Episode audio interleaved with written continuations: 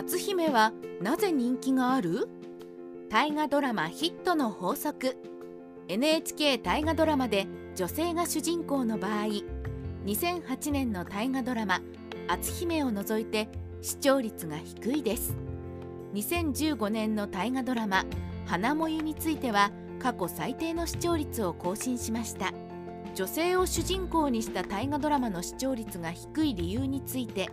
政治の表舞台に立っている男性とは異なり資料などの記録がほとんど残されていないことが挙げられます。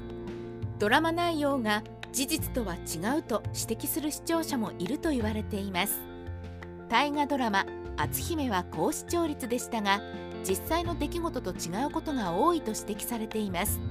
では女性を主人公にした大河ドラマの中で篤姫の人気があるのはなぜか。この記事では最初に主演の宮崎あおいと男性キャストについて取り上げます。次に舞台となった大奥や放送された当時の出来事と人気の関係について考えます。理由1主人公篤姫を演じる宮崎あおいの役作り。2008年の大河ドラマ「篤姫」の主演は宮崎あおいでした。子役としてデビューしてから映画で演じるなど評価されてきました。当時史上最年少22歳1ヶ月で大河ドラマの主役に抜擢されたことで放送開始前から話題になりました。篤姫になったように宮崎あおいが完璧な役作りをしたことによって実際の篤姫に対して注目されるようになったのかもしれません。理由2登場する男性キャストが装飾系。篤姫は子供の頃から健康的で丈夫だったという記録が残っています。13代将軍徳川家定は性質や側室を相次いで病気で亡くしていることから健康で丈夫な女性を望んでいたと言われています。大河ドラマの篤姫の男勝りで積極的に行動する様子は実際の篤姫と一致します。一方で篤姫の周りにいる男性についてはどのように描かれているのでしょうか。例えば小松立脇役の瑛太を例に取り上げます。小松立脇の青春時代は直五郎と名乗っていて頼りない性格という印象を受けますが傑物小松立脇として成長するまでの過程を描いています。13代徳川家定については病弱であることは有名です。他の人々の前ではうつけのふりをしていますが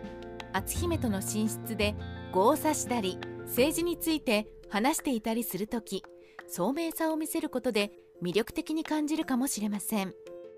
理由3女の世界大奥がメイン舞台。大河ドラマ「篤姫」が放送されていた頃フジテレビのドラマで大奥が放送されていました。フジテレビのドラマの影響で大奥が知られるようになり女性が大奥に興味を持つきっかけになったと考えられます。フジテレビのドラマや大河ドラマで大奥で女同士による陰湿な感じが出ていたことが現代の女性に支持された要因として考えられます。理由4サチウスの女性篤姫を活発で親父殺しの魅力的な女性に仕立てた。大河ドラマ「篤姫」は高視聴率でした。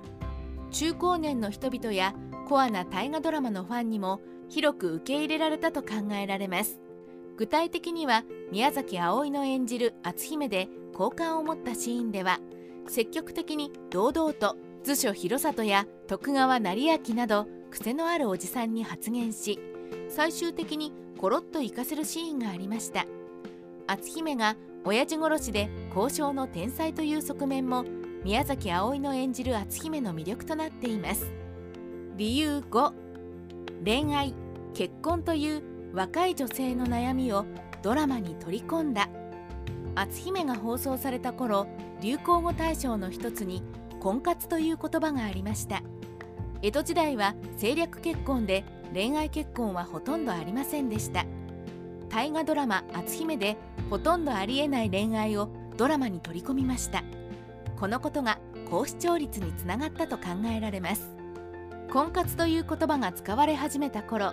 当時女性は積極的に結婚のための活動をしなければならない時代になったということを表していました。結婚願望のある女性たちにとって宮崎あおいの演じる篤姫は憧れの女性に見えたのかもしれません。幕末ライターオフィス樋口の独り言。今回は篤姫の人気について取り上げました。人気の理由に時代背景や大河ドラマ以外のドラマの影響など何らかの関連があることが分かりました。最低視聴率の大河ドラマで何年か経って歴史的背景など見方が変わればドラマの見方も変わるかもしれません。これまでに放送された大河ドラマをもう一度見たいと思います。